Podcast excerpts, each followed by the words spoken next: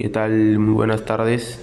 Este, me llamo Teo Luna y les voy a hablar sobre el gol de oro y por qué fracasó, ¿no? Bueno, comencemos. La FIFA buscaba que, bueno, los equipos busquen atacar en vez de defender, eh, pero no lo lograron, ¿no?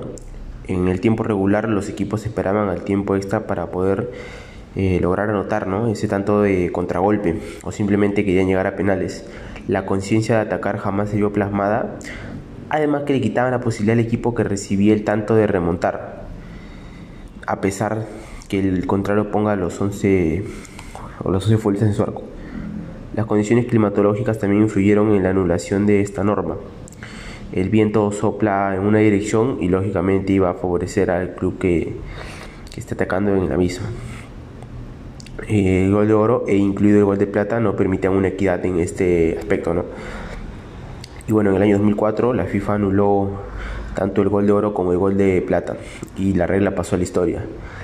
Años después se innovaría con el gol de visita en las competiciones con partidos de ida y vuelta en sus eliminatorias.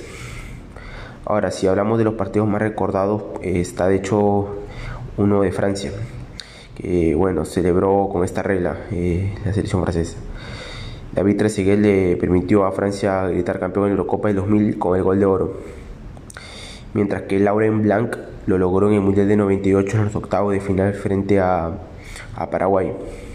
Y bueno, eso sería todo.